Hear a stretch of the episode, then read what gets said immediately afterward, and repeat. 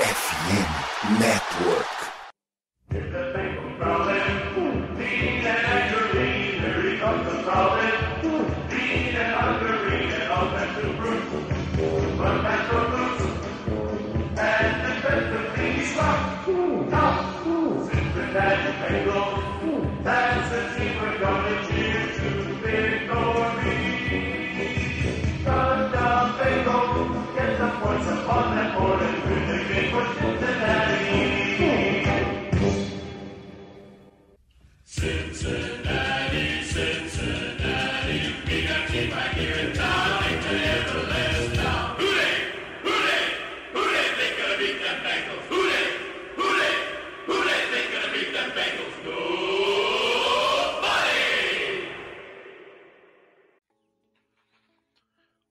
Olá, seja muito bem-vindo ao podcast Who Day BR, a casa do torcedor do Cincinnati Bengals no Brasil. Hoje, episódio número 38, e vamos repercutir a vitória do Bengals sobre o Miami Dolphins na última quinta-feira no Paycor Stadium, onde o Bengals estreou capacete novo e aparentemente deu sorte. Tem aqui ao nosso lado Conrad Aleixo, tudo bom, Conrad? Todo mundo ficou animado, né? Acho que principalmente um pouco fora da, da bolha do Bengals, é, é, viu, viu um pouco mais uniforme e ficou hypado para esse jogo também, né? Exato, né? E, e, além de tudo, assim, uma coisa que tem que ser dita foi a atmosfera, né? É, não foi só o capacete, o Bengals mandou muito bem na questão de marketing e ficou muito bacana.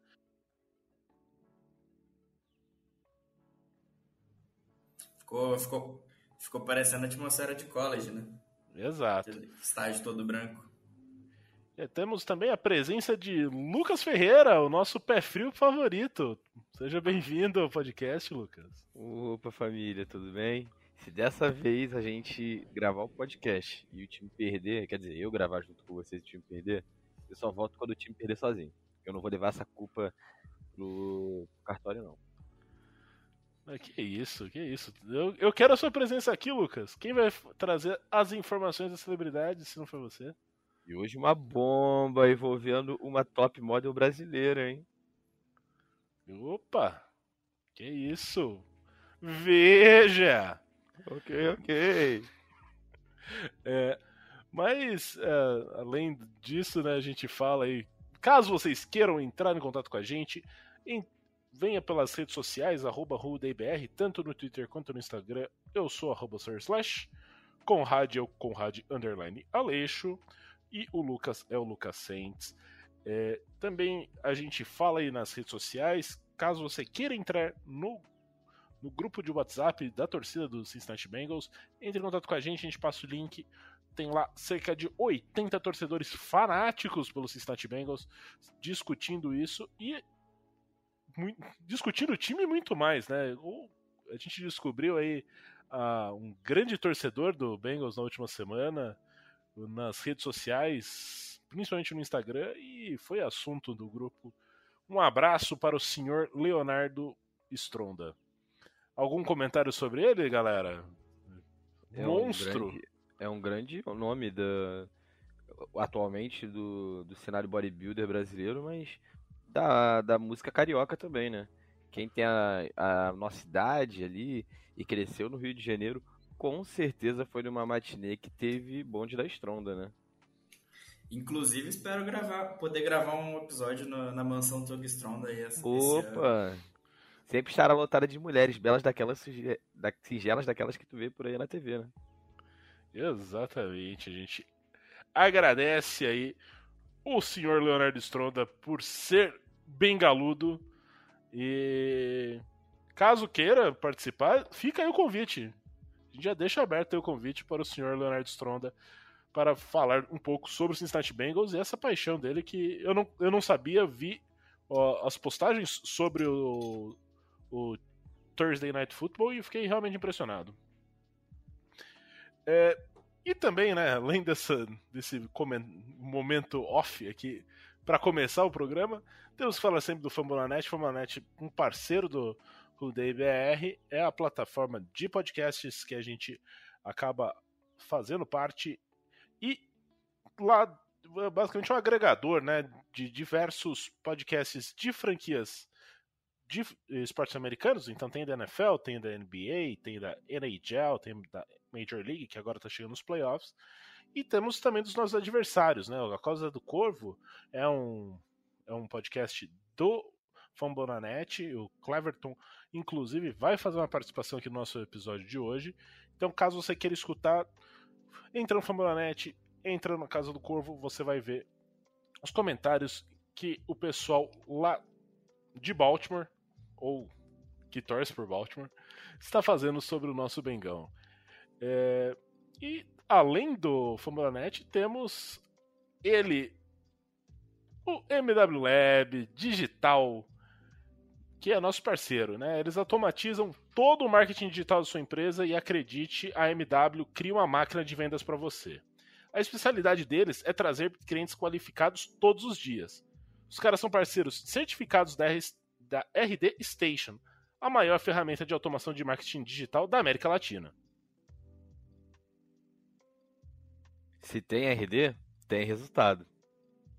Então, é, se você quiser é, fazer assim, como o Cincinnati Bengals, que tem o Lua Narumo, assim, é, na, como coordenador defensivo, né? A gente até tem ali um no grupo falaram, Lua Narumo, a defesa tá no prumo. Então, se você quer ter uma coisa mais ou menos nesse sentido para sua empresa, acho que a MW Lab encaixa perfeitamente. Você tendo ali um Lunar Room, a sua, a sua empresa vai entrar no prumo.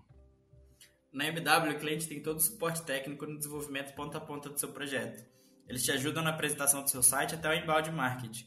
Na descrição do episódio tem o link do, dos caras para quem quiser ver um pouco mais. O verdadeiro mar de oportunidades na MW Lab, parceiro platino da RD Station a maior ferramenta disponível do mercado. Quer vender como gente grande? Vem para MW Lab. É isso, valeu MW Lab. É... E agora acho que vamos falar sobre o Thursday Night Football, vamos falar sobre o White Bengals vencendo os Dolphins, vamos falar sobre Cincinnati Bengals e Miami Dolphins. Uh, algum comentário inicial, algum enfoque que vocês queiram dar. A gente tem ali a questão da lesão do Tua.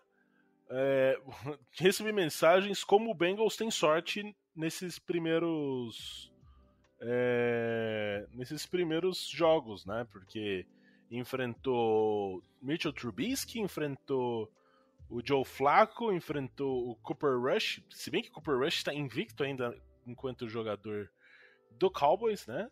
Quatro jogos, quatro vitórias. E agora enfrenta o Tua e no meio do jogo entra o Terry Bridgewater. O que dizer disso, não é mesmo? É, eu acho que o primeiro ponto que a gente tem que ressaltar é que a jogada que o Tua acabou se machucando, infelizmente, foi limpa, né? É, provavelmente ele já já estava ainda sentindo da, da pancada anterior, não devia estar tá jogando. É, e acabou que quando bateu a cabeça ali, acabou que o resultado foi feio de a gente assistir, né?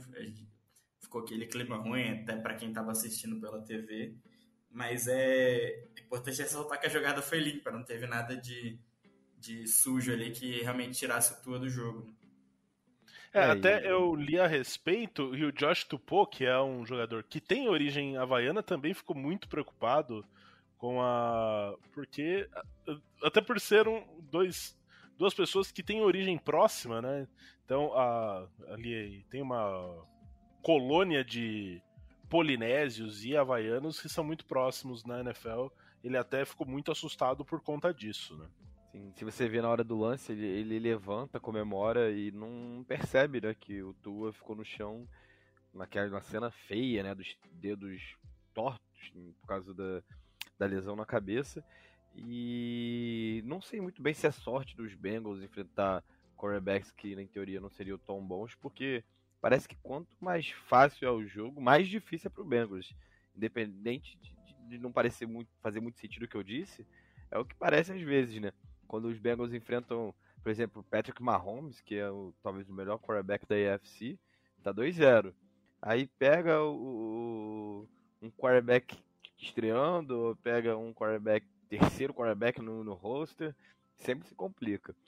É, Mas voltando a falar da lesão do, do Tua, é, não podiam ter deixado ele jogar na quarta, na quinta, né? É inacreditável. Deu para ver na. Eu não sou médico, nem, não temos doutores aqui né, nessa ligação, mas pelo pouco que a gente entende de, de concussão que a gente tem visto a liga tão preocupada nos últimos anos, é, a forma como ele se levantou no final, depois da jogada contra os Bills, né, no domingo passado, sem ser esse outro, na outra semana, já mostrava que ele estava tonto. Por muito menos o, o Higgins foi tirado do jogo contra os, os Steelers, né? É, com certeza. E assim, e o, o Higgins, vou dizer que até me deixou assustado no jogo contra o Jets, porque tomou uma, uma pancada é, bastante. É, o que o pessoal chama de vicious hit, né? Um, um hit assim, bastante pesado, diretamente no capacete, e até fiquei preocupado por exatamente nessa questão. Ele já teve uma concussão. É, muitas vezes, quando você tem a segunda concussão na temporada, é, não é uma recuperação tão rápida. Aparentemente ele não foi diagnosticado, então ele estava livre para jogar na, na quinta-feira e ainda bem, porque fez uma baita de uma partida, não é mesmo? É, ele até sentiu um pouco o tornozelo, né? Mas conseguiu jogar o jogo inteiro e principalmente com o Dolphins colocando quatro jogadores em cima do Chase em algumas horas, é, a gente ia precisar bastante dele mesmo no jogo. É, de forma geral, uma coisa que a gente tem que ressaltar é que a gente consegue ver um pouco de progresso na linha ofensiva do Bengals, né? O time cedeu apenas um sec nessa, nessa partida, é, então a equipe vem mostrando progresso, então chega a 16 sacks na temporada, em quatro jogos, que não é uma média agradável, né? Quatro sacks por jogo, mas vem de dois, é, duas partidas onde você deu somados três sacks. Então a gente começa a ver as peças encaixando um pouco mais é, e o Burrow tendo um pouco mais de tempo. E a gente comentou nas duas primeiras semanas, principalmente, sobre o Burrow enfrentando cover 2 nesse jogo. Ele destruiu a defesa do, do Dolphins nessa cover 2, né? Sim, é, o, o Burrow comentou no pós-jogo que ele nunca teve tanto tempo para lançar na, na, NFL como ele teve no jogo ontem, ontem, ó, na quinta-feira. Então, por aí você já percebe que a linha ofensiva está se acertando e que é uma injustiça a gente querer comparar a linha ofensiva do ano passado com essa. Você pega os starters do, do Super Bowl e pega a linha que enfrentou o Dolphins, né? tem alguns quilômetros de distância ali em técnica, em qualidade. É, hoje saiu, a gente está gravando terça de noite, dia 4, o, o podcast, e hoje saiu o, o, o vídeo com o Carras microfonado. E dá para ver a energia que ele traz para a equipe. Ele já é o capitão, né? É, então ele tem, ele já exerce uma liderança e que é bem visível, não é um daqueles capitães que são mais, é, como posso dizer, comedidos demais na deles. Ele, é, ele mostra que ele tá ali, chama a responsabilidade para ele, tenta trazer o time, botar o time sempre no 220 dentro da partida. E é, é um pouco do que a gente falou nas últimas semanas. Obviamente, a linha ofensiva precisa se acertar, sofreu sacks bo bobos durante a temporada, mas o Burrow precisa soltar a bola mais rápido. É, mais pra frente a gente vai falar sobre o Ravens e tal, que não tem um pass rush tão bom, é, vamos ver como é que a linha vai se portar já nesse próximo jogo. Está em uma evolução, como você disse, Ricardo. Então é válido destacar isso. Torcedores, calma. Chegamos em outubro só agora. É, e a linha ofensiva, por mais que esteja melhorando aí, eu, eu ainda considero um desempenho um pouco insatisfatório. É, a questão do, dos números absolutos, do, do sex, é, eu acho que tem muito mais a ver com ah, claro que com a OL melhorando, mas também com o Burrow voltando até a velocidade de processamento dele. É, lá, no, lá no podcast, depois da semana 2, a gente até falou se, se fosse comparar com o ano passado, que o Burrow estava voltando de lesão também, é, que ele foi começar a jogar bem na semana 3, na 4 foi realmente pegar o ritmo quando, quando naquela virada contra o Jaguars, que ele realmente ele começou a se soltar. Então que gente, eu tinha até falado que a gente ainda veria dois jogos abaixo do, do, do Burrow que a gente conhece. E realmente o Burrow está melhorando também, está melhorando a velocidade de, de leitura, de, de, presença de pocket ali. Então ele está melhorando, mas ainda não, não é um Burrow que a gente sabe que ele é capaz, né? Mas também é aquele negócio, né? Vai aprimorando aos poucos. É, no último jogo a gente viu algumas bolas que poderiam estar um pouquinho mais melhor colocadas, às vezes não pegava aquele spin, não chegava tão longe quanto deveria, que nem no TD do Higgins, que a bola ficou um pouquinho atrás. Mas é isso, o Burrow tá realmente voltando da cirurgia, tá voltando a ter o ritmo e provavelmente contra o Ravens vai, vai soltar tudo de novo agora também, né? Não, além disso, né, a gente tra... você traçou um paralelo entre a temporada 2021 e a temporada 2022 do Joe Burrow. É interessante a gente falar sobre os números dele em... depois de quatro jogos. Em 2021 foram nove touchdowns e quatro interceptações. Em 2022, oito touchdowns e quatro interceptações. Ou seja, a gente consegue ver uma semelhança entre esses dois. É... Lógico, é complicado você jogar completamente. Nossa, olha só, ele está tendo o mesmo desempenho, mas a gente consegue ver similaridade. Se ele terminar a temporada da mesma forma que ele tem, terminou a temporada 2021, com certeza a gente vai estar sorrindo de orelha a orelha. Aquele cara que terminou a temporada passada não é como se ele tivesse sumido, né? Não é como se ele tivesse desaparecido simplesmente. É, o, o torcedor tem que entender que da mesma forma que os Bengals melhoraram e que agora jogam prime times e tudo mais, é, os outros times, já as outras franquias, estudam mais os Bengals, têm mais é, material sobre os quarterback, os, os wide receivers que eram calouros, sobre como a linha ofensiva se comporta, como o time joga. Então, no geral, é, os jogadores que se destacaram no passado, por exemplo, o Chase, até agora não conseguiu fazer muita coisa nessa temporada. É, ele na temporada passada ele entra como o calouro que não consegue receber a bola na pré-temporada, que não consegue ver a bola. E essa temporada ele chega como um homem que destruiu todos os recordes do, dos wide receivers, dos recebedores, que ganhou o melhor calouro ofensivo do ano. Então aí há uma disparidade. É, do mesmo jeito que o time vai se encaixar, é, as outras franquias também estudam mais os Bengals e tem uma amostragem maior do que pode ser feito. E obviamente, isso abre espaço para o Higgins, que é um cara alto, então no matchup um contra um contra o defensor que geralmente é mais baixo ele vai se dar bem. Abre espaço para o Boyd, é, o Hayden Hurst finalmente estreou, né? Jogou bem contra os Dolphins. É, é, é um processo, vai todo mundo evoluir de pouco em pouco, desde o Burrow ao Jesse Bates, do Mixon ao, ao Von Bell. Tá todo mundo ainda alinhando as engrenagens e tentando buscar uma forma de surpreender as outras franquias, né?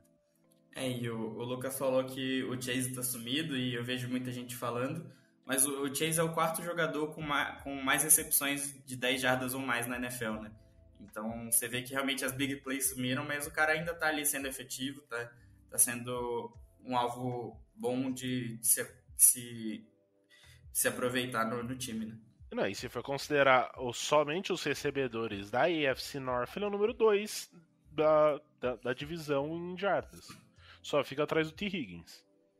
É, mas aí você pensa que a AFC North tá agora com Brissett, Trubisky, ou o Mãozinha, e o, o, o, o, que resta, o que resta as pessoas não sabem se é quarterback ou running back, né?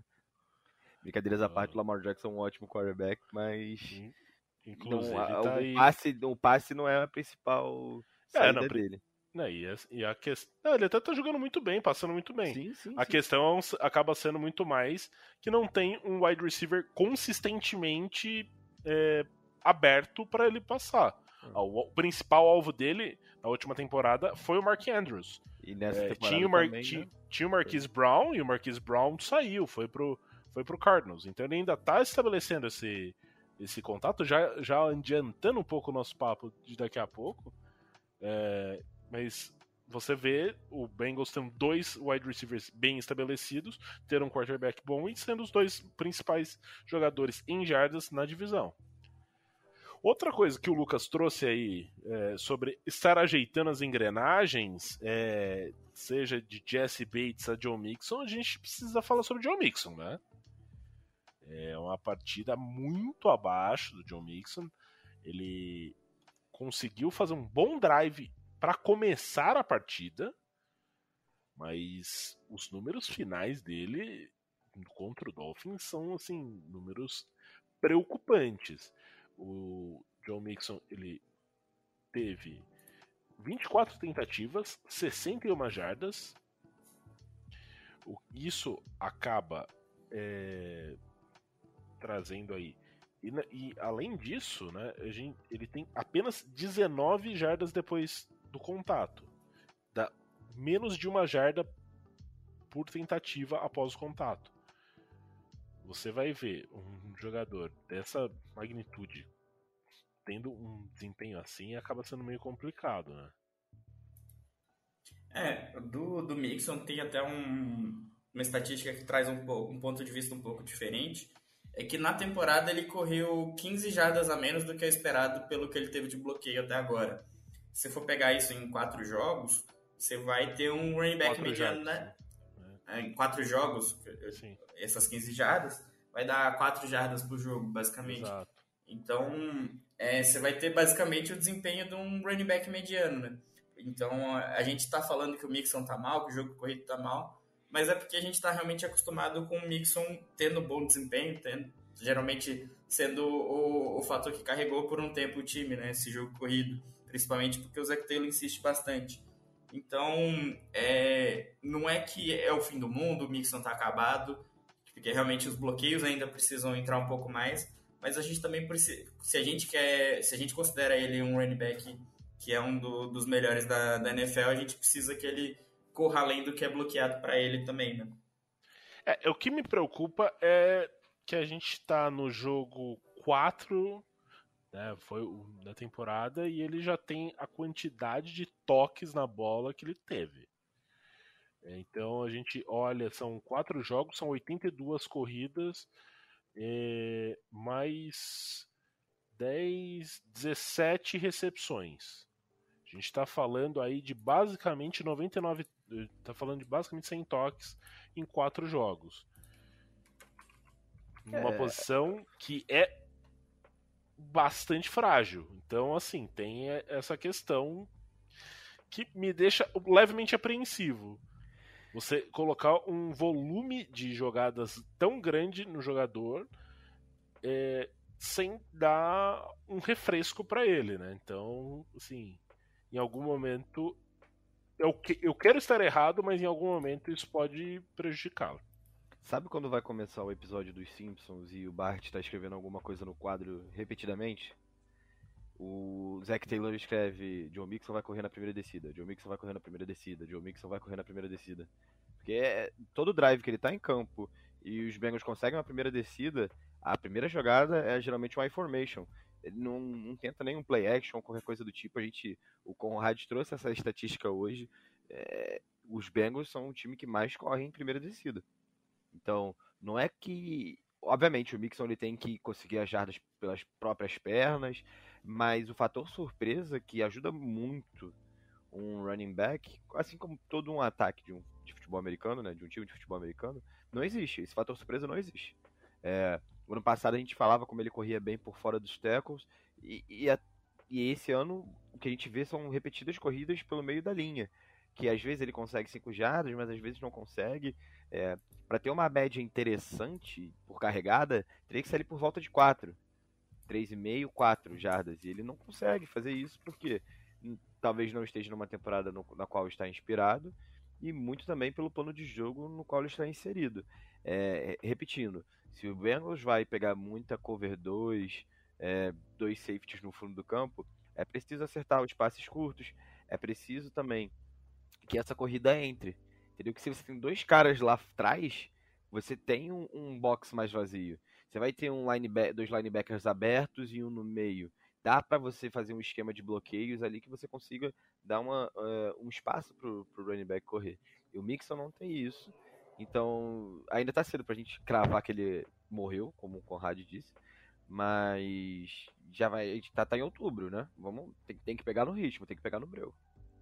E até é interessante ter falado disso, que o Bengals é o time que mais corre com contra as defesas em, em safeties, com um safety só no fundo, né? Então tem mais jogadores ali no box, então o pessoal na, lá, na, lá fora até fala que o Bengals gosta de correr contra um muro, né? Que tem mais jogadores ali no box. Então, você vê que a chamada é tão previsível do Zach Taylor que os times precisam fazer cover para parar o passe e precisam fazer, colocar mais gente no box para parar a corrida e estão sabendo fazer isso. Né? Porque o, o Burrow tem passado bastante contra cover two e o Mixon tem corrido bastante contra a cover one. Então, é, alguma coisa não, não está certa, né? Mas nessa partida em especial, eu vi já algum. Uh, um pouco mais de tempero, assim. Eu consegui. O time saindo um pouco desse modo automático. Alguns play actions a mais. Uh, até umas jogadas que deram uma ousada até demais, né? Numa quarta para um, fazer uma corrida por fora, um pitch, né? É... Então, assim, aquela Uh, aquele... É, no, no, no, jogo de quinta, até teve um play action que o Boro saiu de under center e eu comemorei e minha namorada, tipo, foi nada demais jogada que você tá comemorando. Eu falei, ah, um play action under center é uma coisa rara de ver no Bengals e tal. É, e, e também teve a jogada do o passe do Tyler Boyd, ou seja, o time tem apresentado aí algumas inovações. Para quem tava num plano de jogo extremamente sóbrio, mas extremamente previsível, a gente começa a ver aí uma algum, um pouco mais de tempero, né? um pouco mais de personalidade nesse ataque do Bengals. É, é importante a gente falar também que muita gente falava que o ataque do Bengals estava sofrendo porque estava enfrentando mais cover 2. Acho que o desempenho do Burrow mostra bastante que esse time sabe jogar contra cover 2, né? Que acho que o problema era realmente o desempenho do Burrow, né? Não as chamadas ou como o time sabe lidar com isso. Né? É, ele botou aquela, aquele passe que é touchdown do T. Higgins, que quem tá mesmo na marcação dele? O Xavier Howard. Xavier Howard, perfeito. É, você vê que a bola cai no lugar onde ela tem que cair. Parece que sai meio um pato morto, uma bola meio estranha, mas ela cai no colo do, do Higgins e longe do alcance do, do corner. Então é uma bola perfeita. É, não é a das mais bonitas, obviamente, né? É aquele passe com a espiral perfeita que o, o recebedor pega em velocidade. Mas você vê que ele conseguiu colocar a bola de maneira perfeita onde deveria estar. No touchdown do, do Hurst, hum, algo parecido. Ele sai do bloqueio livre, o Burrow dá o toquezinho por cima, a bola tá onde deveria estar, touchdown do Bengals. E a gente não espera menos do que isso, mais do que isso. Se for só passes assim, simples, sem nenhuma firula, nada do tipo, vai ser ótimo. O importante são os seis pontos no final do drive, né? Ou sete com a conversão. É, inclusive o, TD do Higgins era em cover 2 que o, que o Dolphins estava, né? Só que o, o, técnico do Dolphins aí resolveu treinar com 12 jogadores. Acho que os safeties se confundiram um pouco onde tinha cada, tá cada um. Tinha quatro jogadores em cima do Chase, né? É, outra coisa que eu gostaria de trazer aqui para nossa discussão é, o Bengals, é, eu já falei dos quarterbacks que o Bengals enfrentou, e o time tem apresentado um grande é, desempenho, principalmente na questão de ceder first downs. A gente até levantou essa informação mais cedo. É o time que menos cede first downs é, na liga, de forma geral. Ontem tinha saído essa informação, estava em segundo, mas ainda tinha o jogo do, do 49ers. do 49ers contra o Rams, e daí a quantidade, a enormidade de passes no, no Cooper Cup acabou fazendo com que o Bengals assumisse essa liderança de defesa que menos cede first downs. A gente pode atribuir a nossa defesa ou a gente tem que ficar um pouco ali, a qualidade dos outros times? Porque assim, eu tô começando a ficar empolgado com essa defesa. Logan Wilson tá jogando muita bola por mais que esteja sem DJ Reader na última partida, a gente viu o Josh Tupou fazendo um jogo bastante honesto ali. E você pega a secundária que tá destruindo o Von Bell com duas interceptações. É, eu acho que o principal é que muita gente estava falando que não deu para avaliar o Bengals porque o Tua estava fora de campo depois do, da lesão. Mas a verdade é que o Dolphins estava tendo um jogo horroroso no ataque contra a defesa do Bengals, né? Por mais que tenha começado ali com um drive um pouco promissor, conseguindo field goal, mas logo depois foi a interceptação, field goal, aí já foi, já foi a lesão do Tua, né? Então, é, o Dolphins estava tava aí com hype porque ganhou do Bills, estava falando que era ganhou do Ravens, era um ataque que estava indo muito bem e não estava conseguindo fazer quase nada contra, contra a defesa do Bengals. Né? É uma defesa que tomou quatro TDs, né, que a gente estava olhando mais cedo, quatro TDs em quatro jogos, isso é bem pouco, por mais que, que não seja ali o melhor desempenho da NFL, é o suficiente para provavelmente estar no top 5 ali. E. E. Travou. Ah, e. E a gente sabe que esse time desempenha um pouco devagar contra, contra quarterbacks reservas, né? Parece dar uma desligada. Mas nesse jogo eu não, não senti tanto isso, por mais que o, que o ataque do Dolphins tenha conseguido andar com o Bridgewater em campo, eu acho que se deve muito mais pelo nível do ataque do Dolphins, com, com os wide receivers que tem, do que realmente a, a defesa. A defesa realmente estava jogando bem, jogando pressão, jogando, jogando a L para cima do QB, a, a DL conseguindo fazer um caminho muito bom.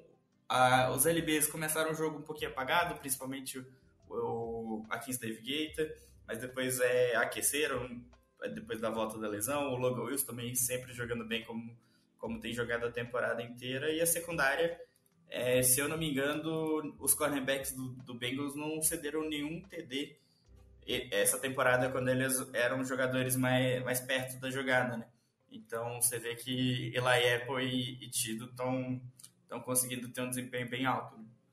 Né? É, a gente fala muito. Só para complementar, Ricardo. A Sim? gente fala muito do Higgins e do Chase, mas é válido lembrar que, que o Dolphins esse ano tem o Oro e o, e o Hill. Então, assim, é uma dupla também muito boa. O filho dela é Apple? É, ele mesmo. Falou, vai, falou que ia fazer acontecer pra cima do Eli Apple. Não fez, mas teve uma grande partida. Uma grande partida. Conseguiu muitas jardas, então é, é vou até buscar o número aqui agora. Foram 160 jardas. Então, assim, é, é, o pai da EFC North, né? Contra o Ravens botou 190 jardas. Mas o importante é que no final quem saiu vencedor foi o time de laranja e preto, ou nesse caso, o time de branco, né? É, como uma noiva. É, um, o, é, mas o Eli Apple, nas duas jogadas que esteve, é, foram, se não me engano, foram três targets ou dois targets, é, com ele marcando o o Tyreek Hill e apenas uma recepção e uma recepção curta, ou seja, ele fez uma boa partida. Ele quase interceptou o o, o Terry Bridgewater. E uma coisa que eu gostaria de chamar a atenção a respeito do Bengals, time terminou com apenas um sack na partida, né? O sack que o Tua veio a sofrer a, a sua segunda concussão em uma semana. Mas o Bengals gerou muita pressão nesse jogo, né? O, o Bridgewater foi pressionado em um terço dos, dos dropbacks dele. É, tomou seis hits, é que não foi sacado, mas assim, foram oito pressões, seis hits. O Tua foi um pouco menos, foi em 20% dos dropbacks ele, ele, ele sofreu pressão. Bastou uma, é, né? É, uma só ele já ficou realmente é, fora de condições de jogo. E assim, você vê o time apresentando bons números. Foram 300. Com o, o Dolphins tendo que correr atrás, basicamente o jogo inteiro foram 300 jardas. Mas assim, 300 jardas conseguidas a muito custo, muito custo. E o time cedendo só um touchdown novamente. Chega ali o jogo foi 27 a 15, ou seja, mais um jogo que a defesa do Bengals não cede 20 pontos. É, só o Sam Hubbard foram nove pressões, né? E a gente tá elogiando essa defesa pra caramba e provavelmente essa semana ainda tem a volta do Kentelo Bridge, né? Que aparentemente vai voltar a treinar agora essa semana e, e pode ser liberado já pra já jogar essa semana. Ele que é o cornerback escolhido na, na segunda rodada dessa, dessa temporada. É, que pode trazer um, uma variedade um pouco maior ali na defesa. Isso se, vê, isso se ele vir o campo, coisa que a gente não tem visto o escolha de primeira rodada, a, o Dex Hill entrar em campo tanto. Sabia que viria essa crítica, eu sabia. Ah, isso aí tava cantado. É... Tava, virou a esquina, eu já vi ele, ó. outra, outra coisa que, tem, que eu acho que tem que ser dita e muito elogiada é a equipe de especialistas. Né? A gente criticou muito depois da primeira partida, por motivos óbvios, é, né, com a lesão do Clark Harris e tudo mais. Mas a gente chega numa semana que o time consegue converter uh, field goals longos, ou seja, uma ótima partida do, do McPherson.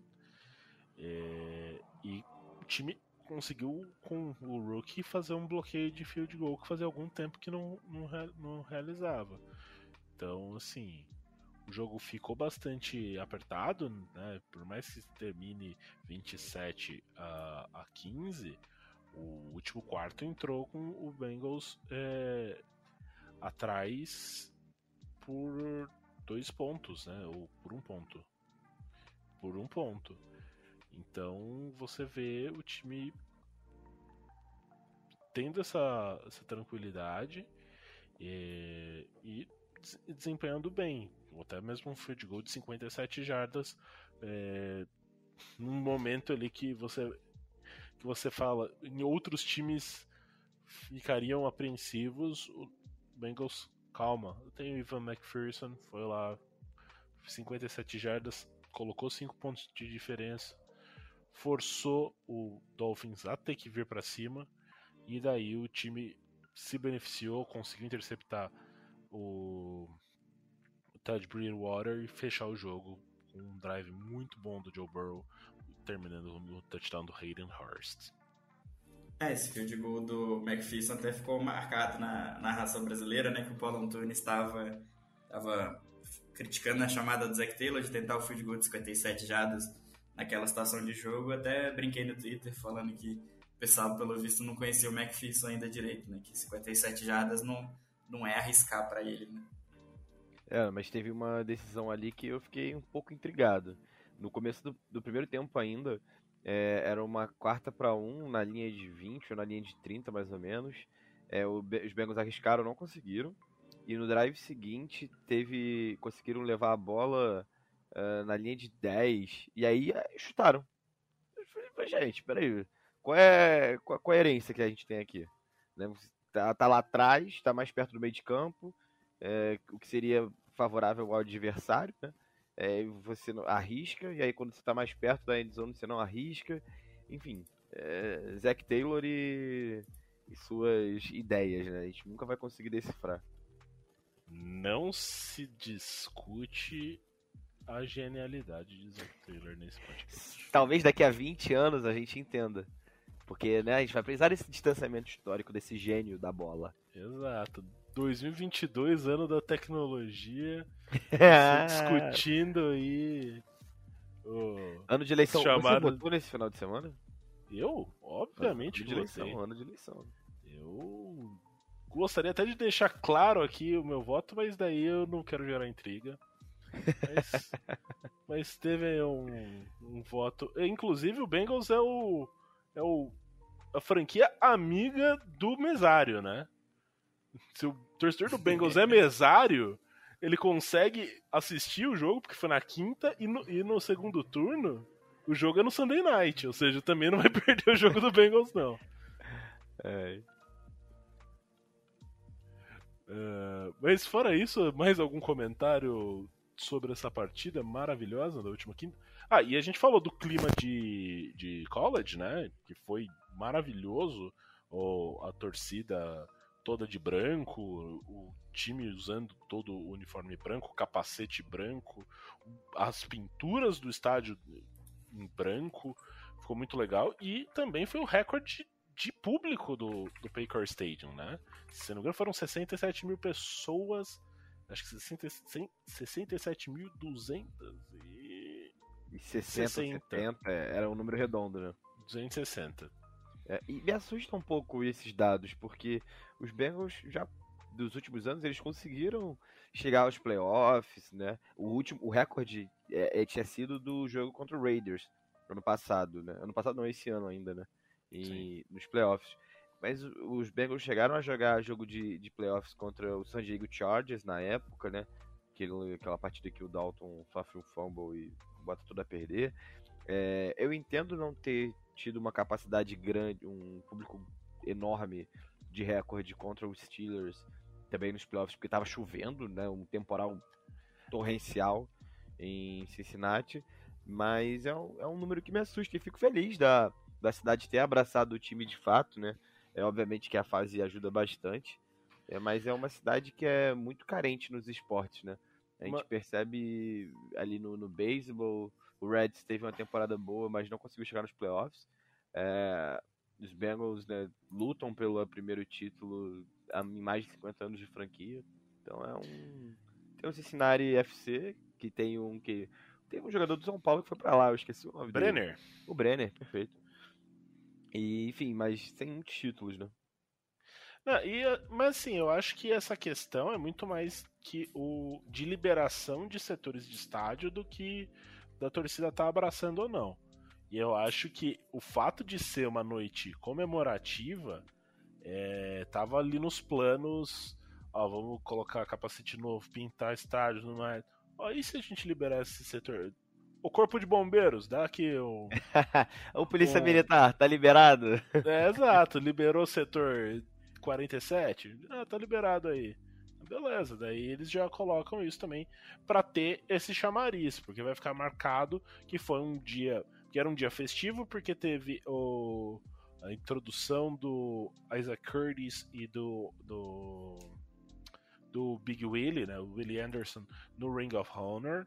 Foi a estreia do capacete branco, foi toda uma, uma ação orquestrada, aliás, muito parabéns para o, departamento de marketing da franquia.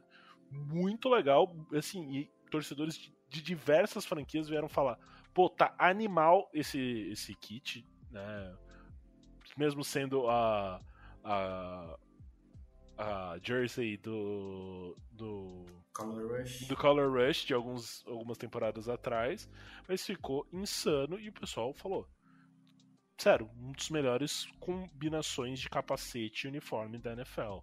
Foi assim muito legal e ficou fico emocionado de ver.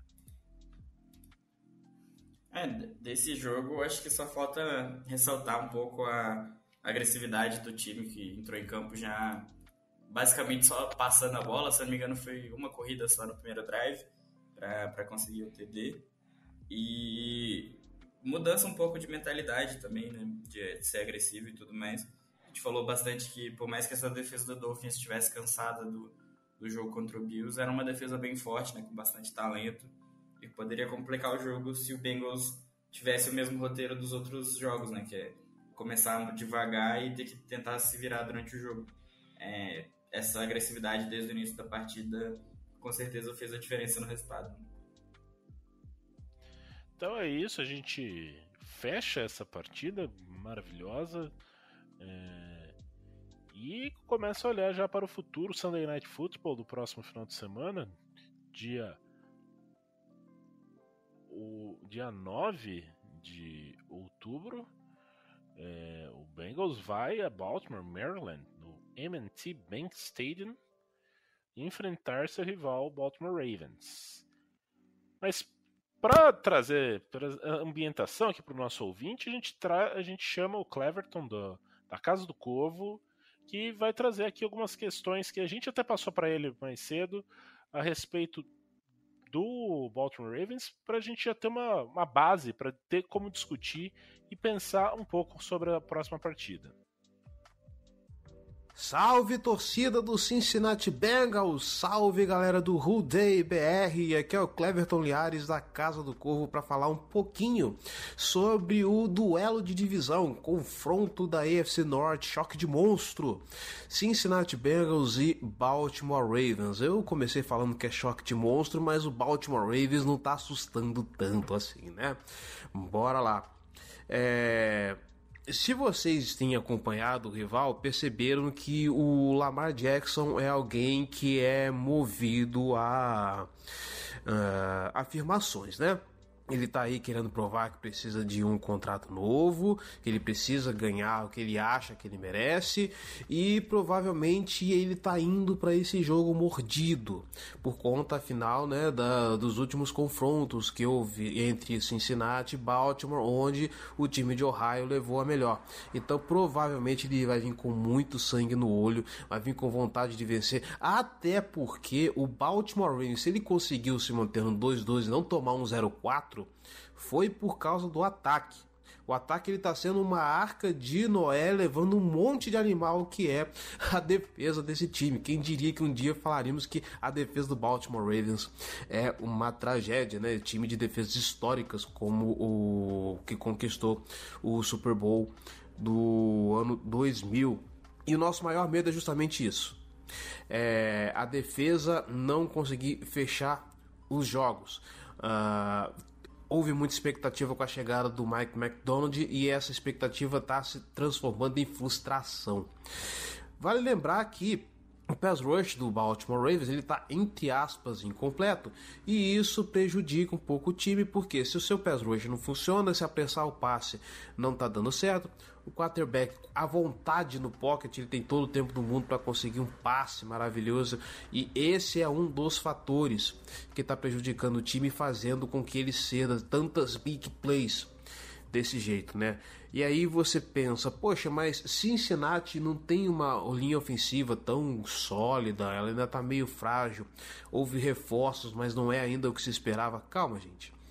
Uh, eu não tenho tanta certeza assim da condição do, do Justin Houston, porque a, a porque a DL sem ele é completamente diferente. O front da defesa do Baltimore sem ele é muito diferente. Você tem peças competentes ali na, na, na, na, no, primeiro, no primeiro nível, como Calais Campbell, uh, Justin Mandabui, que, que fazem bons trabalhos, mas quando se fala em alcançar o pocket e pressionar o QB, isso ainda é muito deficitário.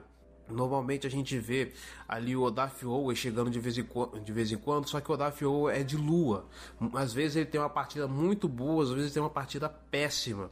Aí depende muito de como ele acordou no dia. Se ele acordou bem, o Joe Burrow pode ser que ele apanhe um bocado. Se não, né, é um homem a menos em campo. Uh, outros problemas também, o Patrick Quinn tem problemas também, às vezes, em taclear o, o jogador, fazer algumas leituras, enfim, é um pedaço complicado da defesa do, do Baltimore Ravens, né? O que pode é, ajudar bastante é que, como o ataque está carregando o, esse time, se o ataque conseguir pontuar bastante e por um acaso os astros se alinharem e a defesa é, tiver inspirada e o Cincinnati Bengals não conseguir produzir tanto, a gente viu que, por exemplo, no primeiro tempo entre Ravens e Bills, o, a defesa de Baltimore voou. Tanto é conseguiu abrir 17 pontos. O problema é depois que o time dorme, né? É torcer para o mesmo cochilando, mesmo vacilando, o time conseguir parar um pouco o ataque de Cincinnati. Mas já que a gente tem que depender do setor ofensivo de Baltimore, uh, nós estamos vendo que aos poucos o jogo corrido, que é o forte do time, está se desenvolvendo. Uh, J.K. Dobbins, que era um cara que começou a aparecer agora, ele ainda está engrenando, mas ele consegue alguma coisa, ele consegue ainda é, mover um pouquinho as correntes. O que eu acho que Cincinnati tem que se preocupar por enquanto é com Justice Hill. Ele está produzindo bastante.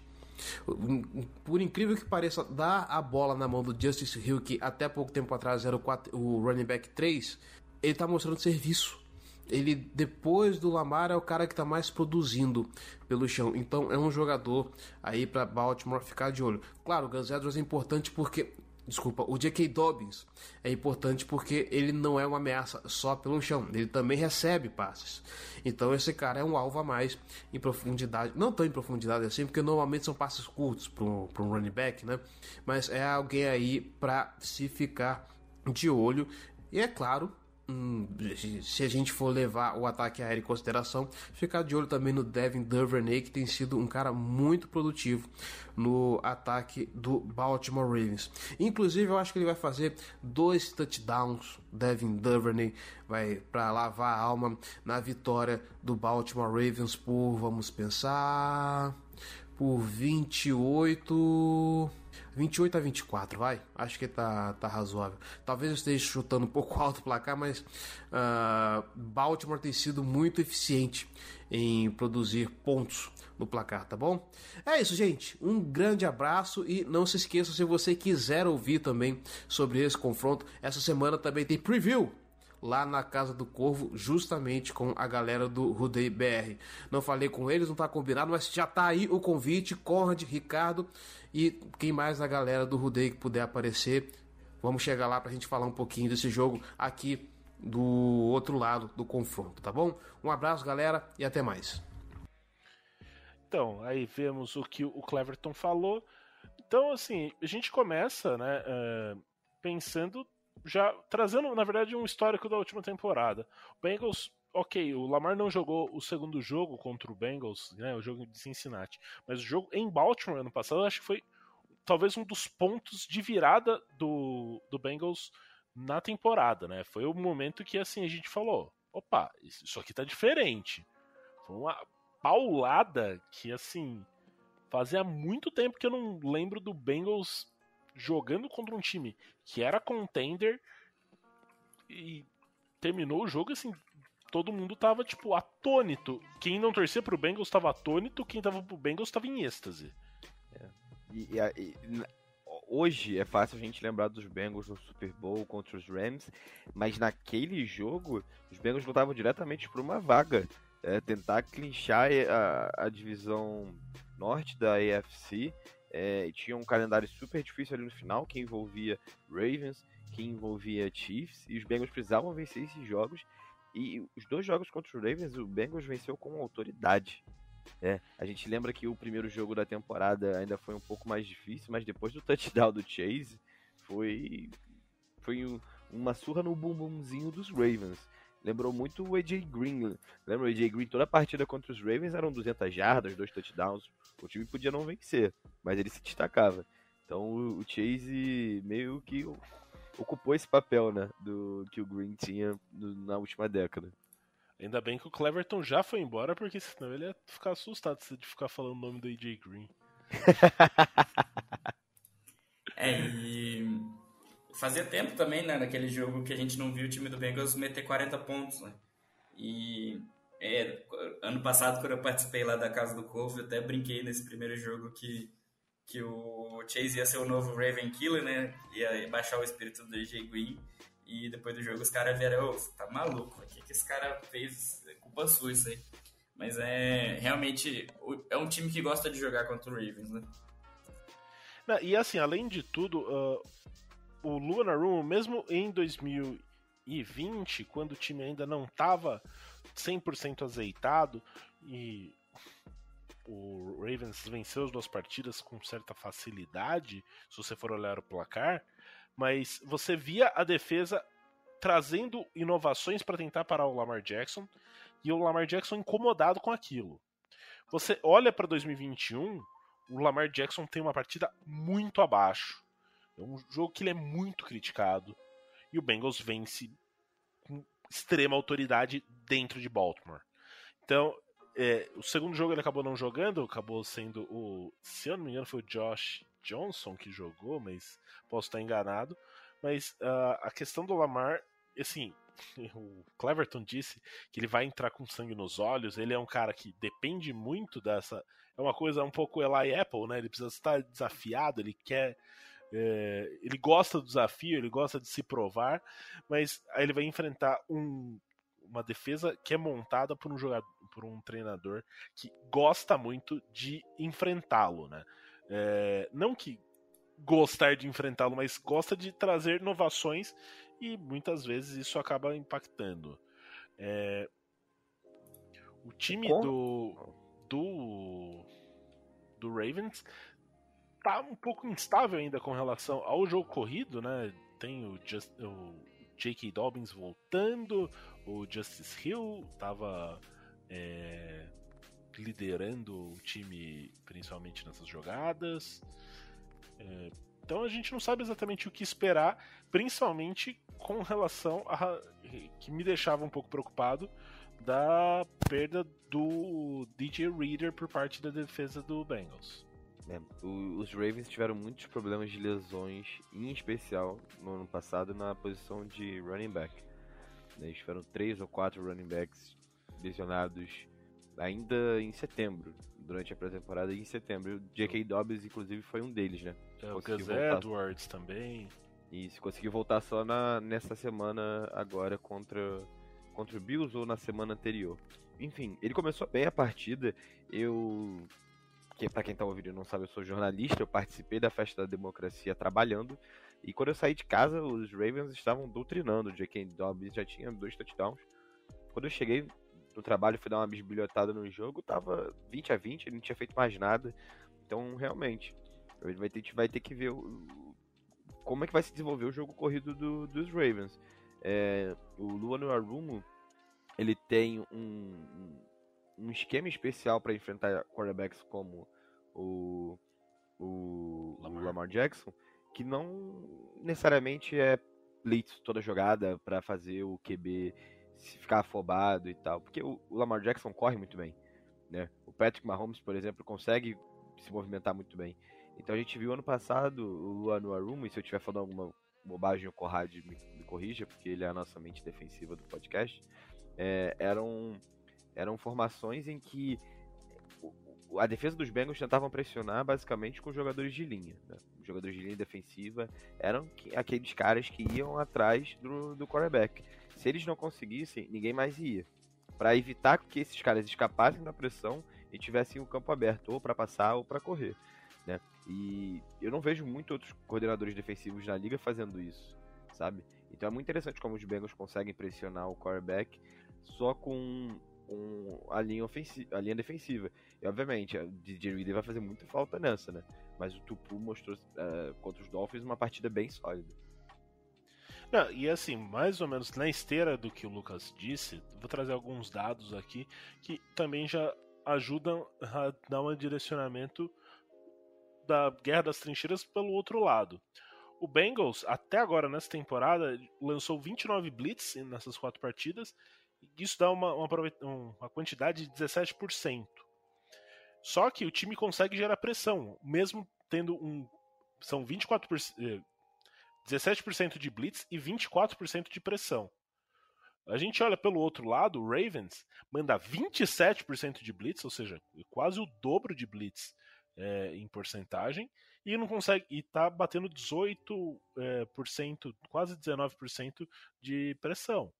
Ou seja, o Bengals manda menos blitz, menos jogadas em que vão jogadores extra tentar pressionar o quarterback, o que acaba sendo positivo quando você está enfrentando o Lamar, que muitas vezes você vai ter que colocar um jogador em spy, o linebacker fixo ali, de olho, para saber se ele vai conseguir escapar do pocket e vai correr. Então você deixa alguém ali numa contenção para caso o quarterback que é um pouco mais móvel comece a, a se deslocar. E o Bengals, mesmo enviando muito menos blitz, você está conseguindo gerar uma quantidade de pressão mais efetiva do que o, o, o, Ravens. Com o número de sacks, os dois times muito parecidos. O Ravens com 8 sacks e o Bengals apenas com 7.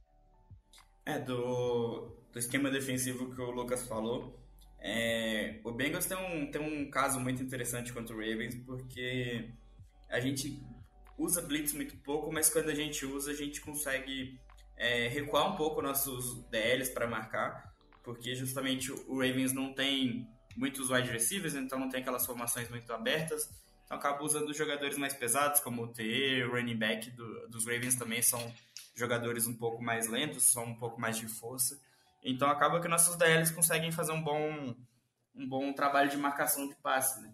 Então, com isso, quando a gente precisa mandar alguma blitz, a gente consegue mandar os linebackers entrar, ou o safety, ou o corner, entrar e dropar um pouco o DL na marcação e, acabar gerando essa pressão só no, no esquema defensivo, né? Só no desenho da jogada. Que é o que o Bengals tem feito muito esse ano, né? E eu acho que contra o Ravens isso encaixa muito fácil. E do lado defensivo do, do Ravens também, é, ano passado a gente ouviu muito dos torcedores do Ravens que o desempenho do, do ataque do Bengals era por causa das lesões e, e porque o time do, do Ravens estava desfalcado, mas agora o time está completo e o desempenho da defesa ainda tem sido trágico, né? É uma das piores defesas da NFL hoje, é, por mais que o, Ravens tenha um nome defensivo a zelar, o desempenho não tem sido nada próximo nada próximo ao que é esperado, né? Principalmente da secundária e e a, a DL até tem gerado um pouco de pressão, mas nada muito significativo, principalmente para se transformar em SEC. Então, é, é, é um pouco. A, o torcedor do Ravens se enganava um pouco e talvez esteja se enganando um pouco para esse jogo, achando que a defesa do Ravens vai conseguir parar o ataque do Bengals, que por mais esteja, não esteja no, no ritmo de final de ano do ano passado, é um ataque mais do que suficiente para fazer um ótimo jogo contra essa defesa. Né? Ah, e outra coisa que tem que ser dita a respeito do Baltimore Ravens é que a equipe deles tem uma é a oitava pior defesa, nona pior defesa em pontos, é, em jardas ela é tão ruim quanto porque ela tá é a terceira pior em jardas e o time vem de duas as duas derrotas que teve é, foram duas derrotas que o segundo tempo foi tenebroso. É, você pega o jogo contra o Dolphins, o time tinha uma vantagem significativa no quarto período, então uma virada de Tua, uh, Waddle e, e o Tarek Hill. E no último final de semana contra o Bills, também tinha uma, uma vantagem bem suficiente, bem é, larga, como o Lucas havia comentado, estava acho que 20 a 3 e o time toma virada. É, então, tem essa questão e o time do time não tem uma certa dificuldade para fechar esses jogos. E assim, você olha para isso, parece um pouco o Bengals da época do Marvin Lewis, que voltava do intervalo meio perdidinho. O pessoal brincava aí que a toba começou por ali, né? Que o pessoal curtia um tarolo no, no intervalo. É, é, é, aquele time era bem complicado e, e, é o completo contrário de hoje em dia, né? A gente sempre fala que os Bengals voltam muito bem no intervalo, que conseguem encontrar boas saídas para os matchups ali da partida que vão se desenvolvendo durante o jogo, né? E sobre ainda a partida dos Ravens, é, há cinco jogos que os Ravens não vencem em casa. Três na temporada passada, naquele final em que o time estava completamente destruído por lesões, e, e, duas nessa temporada. As duas vitórias que os Ravens têm são fora de casa, né? Então, o jogo do próximo domingo é justamente em Baltimore. Então, vamos ver se eles conseguem é, imprimir um ritmo é, forte durante todo o jogo, conseguir fechar bem a partida. Eles começaram arrasadores contra os Bills, né? E não conseguiram fechar o jogo. E é aquilo, né? Enfrentando o Bills do Josh Allen, você tem que enfiar a faca e torcer. É, outra estatística que também quero trazer para animar o torcedor dos Bengals é, é, aquela mística do prime time. Ah, os Bengals não vencem prime time. Ah, meu Deus, Andy Dalton não consegue jogar de noite, não enxerga a bola. Isso acabou. Os últimos três jogos, os últimos três prime times, os Bengals venceram. É, Pittsburgh, aquele jogo bizarro que até hoje ninguém sabe como os Bengals venceram, mas os Bengals venceram. Um abraço, Juju.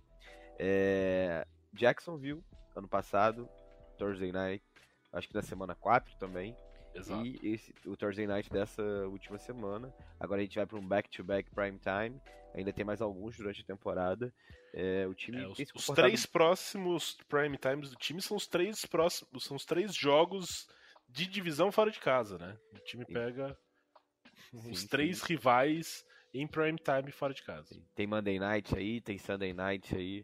Então serão jogos bem, bem interessantes. E o time agora tá nos holofotes e tem que performar bem nessas partidas para justamente aquilo que a gente estava falando no começo do podcast. O Logan Wilson, eu não sei se a gente estava falando em off ou gravando. O Logan Wilson é um dos melhores linebackers da liga. É o linebacker que tem mais interceptação desde 2020 e ele não é reconhecido. Ele não é reconhecido por quê? Porque as pessoas ainda não assistem os jogos dos Bengals. entendeu? Então, o time precisa se provar nesses jogos, onde os holofotes estão neles, não só os holofotes de luz porque está de noite, mas os holofotes da mídia. Então, é, é um passo muito importante para a franquia se consolidar na, no, no cenário da NFL. E até mesmo para é, consolidar ali uma essa nova geração, né? Então você traz torcida, você traz mídia e assim, ah, é um mercado pequeno. É um mercado pequeno, mas você tendo um Joe Burrow, que é um jogador que vai chamar muita atenção, tudo mais, é assim, se fizer uma, um, um ano realmente bom, tendo vários jogos de prime time, eu não duvido que ano que vem ele vai estar em propaganda de é, seguro, tipo o Baker Mayfield estava aí há dois anos atrás. Então, é uma coisa que, assim, é simples, mas, pô, é um, para um time como o Cincinnati, uh, é um pouco difícil, porque tudo é muito complicado quando se fala de dinheiro em Cincinnati. O time conseguiu ali vender um naming rights essa semana do. do.